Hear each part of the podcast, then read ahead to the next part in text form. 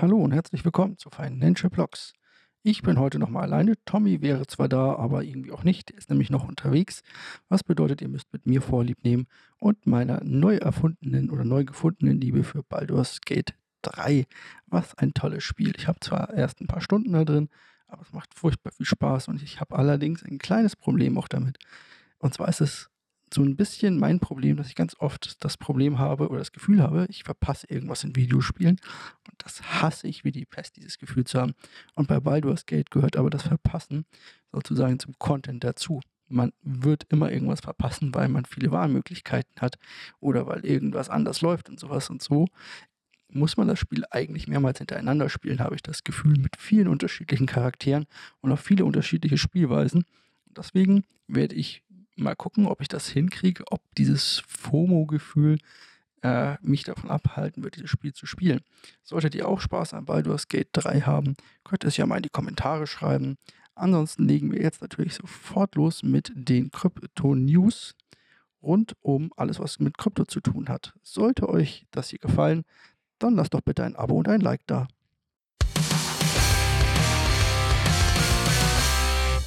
Und zwar wird die erste News eine ganz besondere sein. Und zwar der erste Bitcoin Spot ETF ist gelauncht. Zwar nicht in Amerika, aber in Europa.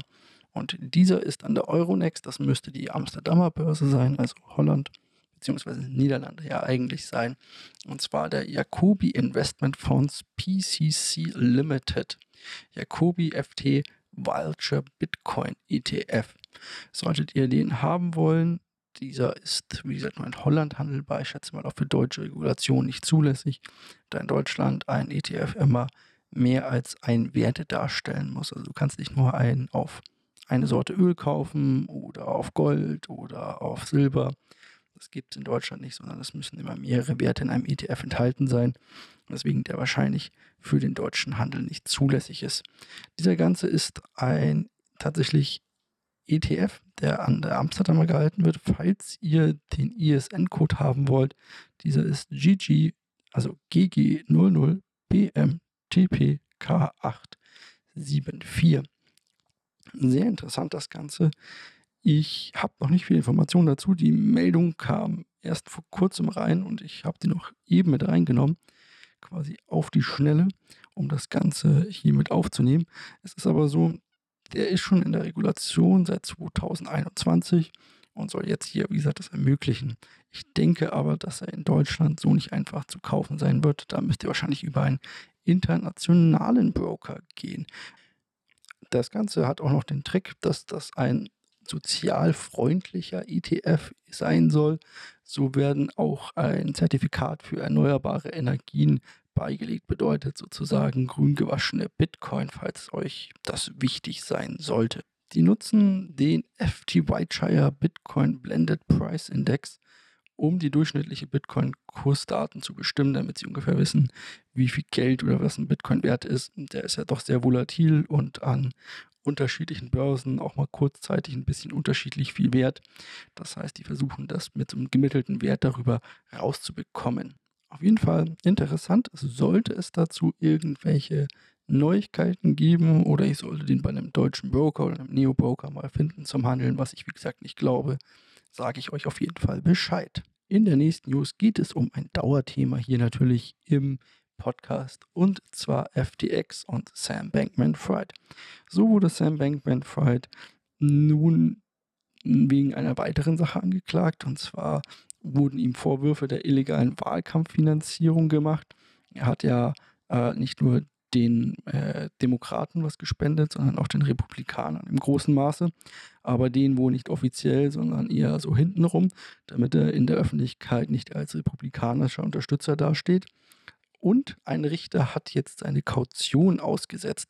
Bedeutet, er ist nicht mehr in Haushaft, also nicht mehr äh, in Hausarrest, Entschuldigung, sondern er muss tatsächlich wahrscheinlich ins Gefängnis und dort in einer Zelle sitzen. Natürlich erstmal in einer Untersuchungszelle, bis sein, ähm, bis dort seine, äh, bis er vor Gericht gestellt wird und das Ganze geklärt ist. Dann hat sich der ehemalige Executive Ryan Salame oder Salami äh, auch noch ein paar Mal zu Wort gemeldet. Und zwar wird er wegen den Wahlkampfspenden nicht aussagen. Haben ihm wahrscheinlich seine Anwälte dazu geraten, natürlich, konnte sich ja selbst belasten. Und er strebt einen Vergleich mit den Staatsanwälten an. Also Vergleiche in den USA können von, also sind immer ein guter Deal natürlich für, ich sag mal, Zeugen, die nicht die Hauptangeklagten sind, wie man das so in so Filmen kennt, wo es dann darum geht, ey, ich bekomme vielleicht ein bisschen weniger Haftstrafe und äh, dafür äh, packe ich quasi aus, was ich alles über den Hauptverdächtigen weiß. Dann hat man so einen Zeugen und dann weiß man, okay, dem seine Worte, wir haben so quasi so Insider-Dinger. Das gibt es, glaube ich, nur in den USA, diese Vergleiche. Bei uns würde man dann eher so außergerichtlich sich einigen. Keine Ahnung. Ich bin kein Jurist. Es ist auf jeden Fall hier sehr interessant, dass der auf einen äh, Vergleich raus will, weil dann hat natürlich die Anwaltschaft direkt einen direkten Zeugen, der mitten als ähm, äh, als, als ehemaliger Executive dort angestellt war bei FTX und deswegen die Tathergänge wahrscheinlich genau kennt. Als nächstes begeben wir uns aus der FTX-Sache in das mit von FTX verursachte Drama, obwohl es wurde ja nicht von FTX nur verursacht, sondern von anderen. Und zwar Voyager Digital, der Kryptodienstgeldverwahrer und so weiter, ist ja inzwischen, oder Verleiher auch, ist ja insolvent inzwischen. Und man geht jetzt davon aus, dass ein Abverkauf bevorsteht, denn es wurden digitale Assets im Wert von Shiba Inu und Ether unter anderem in Millionenwerte an Coinbase überwiesen. Dort wird sich wahrscheinlich dann ein Käufer finden. Ich glaube nicht, dass sie das Spot verkaufen werden. Ich nehme eher an, dass es da ein OTC-Deal geben wird oder einen sehr langen Abverkauf, aber das wird nicht alles auf einmal in einer Order auf dem Markt landen. So verrückt wäre ja auch der Vermögensverwalter an der Stelle nicht, sondern er möchte natürlich auch möglichst guten Preis erzielen und dann wird es wahrscheinlich einen Käufer geben. Coinbase ist so die zentrale Stelle für Amerikaner, wenn sie große Käufe machen wollen, sage ich mal. Und dann wird das quasi OTC, also Over the Counter, also abseits vom Markt erledigt, damit der Preis nicht zu sehr beeinflusst wird, da ja immer noch eine sehr geringe Liquidität im Markt vorherrscht. Aber wie gesagt, das sind erstmal nur Spekulationen darüber. Das heißt noch nicht, dass es bestätigt ist zum Zeitpunkt der Aufnahme, also Mittwochabend. Macht also euch nochmal keine Gedanken. Sollte es soweit kommen, werden wir natürlich darüber berichten. Auch wenn die Nachrichtenlage natürlich aus Russland etwas dünn ist und man sich da immer ein bisschen darauf verlassen muss, was die Leute da schreiben. Die russische Zentralbank hat einen Testbetrieb für den digitalen Rubel gestartet.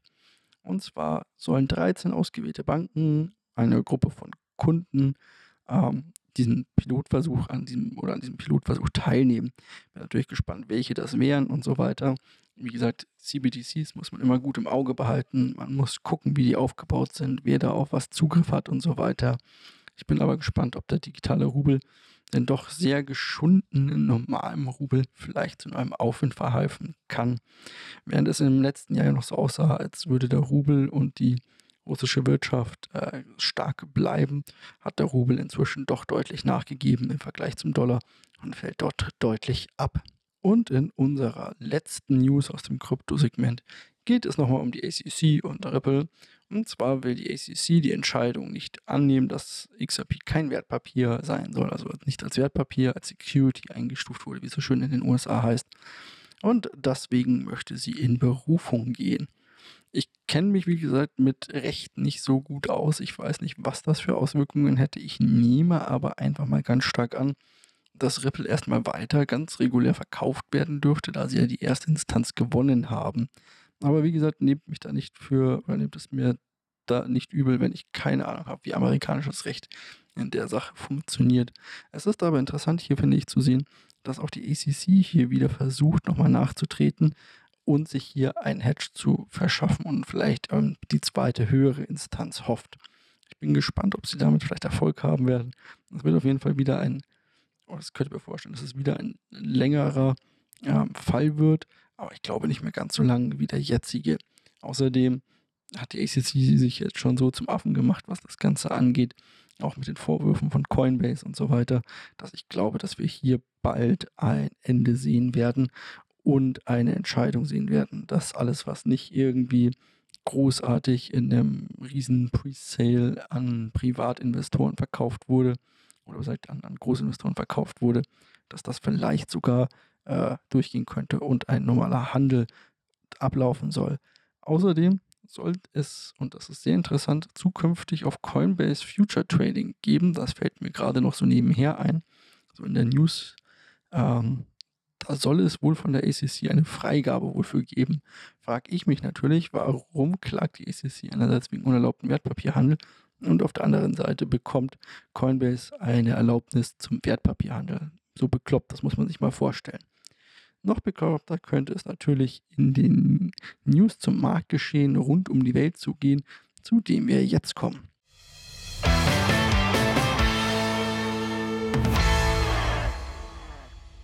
Tja, was sollen wir sagen? Der Markt ist erst einmal schwach zu dem Zeitpunkt, wo ich hier mit euch rede. Es ging gestern ein gutes Stück bergunter, obwohl man sagen muss, wir haben am Dienstag eigentlich nur die Gewinne vom Montag wieder abgegeben. Also schlimm, schlimm ist es nicht. Allerdings muss man sagen, langsam aber sicher werden Staatsanleihen, also gerade für Amerikaner, amerikanische Staatsanleihen, eine echte Konkurrenz für Aktien. Das muss man so sehen. In Amerika liegt derzeit die, ich glaube, sechsmonatige Staatsanleihe 1,5% über der Inflation in Amerika. Bedeutet, ich kann mein Geld abgeben an den amerikanischen Staat und bekomme sechs Monate lang Zinsen und dazu, also die über der Inflation liegen und über dem Risikoaufschlag derzeit für Aktien. Also wenn man sich das anguckt, dann haben, äh, war die äh, Dividendenrendite im SP, ich glaube im letzten Jahr bei 1,3 Prozent oder irgendwie sowas. Natürliche Kursschwankungen und so weiter nicht mit eingerechnet, aber da muss man halt gucken, dass es bei einer amerikanischen Staatsanleihe 1,5 Prozent gibt und ich das Geld halt nach sechs Monaten wiederbekomme, ohne großartige Kursschwankungen oder sonstiges. Bedeutet, hier wird die Luft immer dünner, auch für den Aktienmarkt und damit für Risikoassets. Wir haben hier an verschiedenen Stellen natürlich auch verschiedene Möglichkeiten oder die USA ähm, einzugreifen, sage ich mal, aber ich glaube nicht, dass das kommen wird. Und zwar, die USA pumpt derzeit wieder so viel Geld ins System, oder sagt, ja, sie pumpt nicht, sondern es wird ja abgebaut, aber wie soll ich es erklären? Ähm, der Staat äh, subventioniert ja in den USA im sehr großen Maß derzeit. Und dieses Ausmaß ist so groß jetzt inzwischen, wie es auf dem Höhepunkt der Corona-Krise war. Also so viele Subventionen, wie es dort drüben gibt, gibt es halt fast nirgendwo anders. man hat so ein bisschen das Gefühl, dass diese Wirtschaft da drüben boomt und das tut sie wohl anscheinend auch, denn es gibt einen Forecast-Indikator der Atlanta Fed und der sagt, fürs zweite Halbjahr könnte auf Jahresbasis die amerikanische Wirtschaft um 5% wachsen. Um 5%. Das ist mal ein richtiger Hammer für ein Land wie die USA. Da kommen wir mit unseren 0,3% hier nicht ganz hin, so ungefähr. Und auch China schmiert hier derzeit ab, dazu aber später mehr. Bedeutet also, die USA machen Schulden ohne Ende. Dazu Schulden, die gut verzinst sind, sozusagen und sie stimulieren damit direkt die Wirtschaft rein. Jetzt werden Rufe danach laut, dass der, dass der Staat in den USA quasi zu viel macht.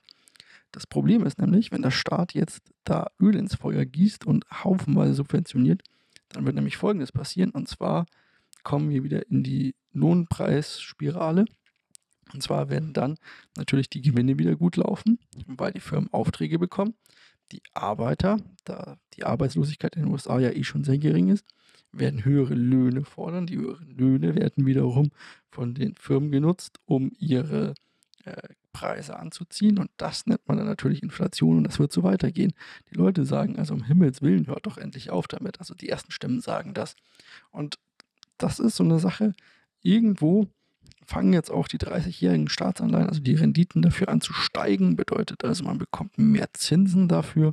Und das kann zu Problemen führen im Großen und Ganzen natürlich dann auch für andere, die in so sichere Staatspapiere investiert haben über lange Zeit und natürlich auch für Banken und so weiter. Und es schürt natürlich die Angst vor der Inflation. Die sollten wir jetzt noch nicht direkt sehen, aber unter anderem kann man sehen, dass die Autobauer in den USA zum Beispiel eine, ein riesiges äh, ein, ein, ein, Angebot auf dem Tisch haben von der Gewerkschaft, das meilenweit von dem entfernt ist, von dem was sie gerne als Lohnerhöhungen hätten.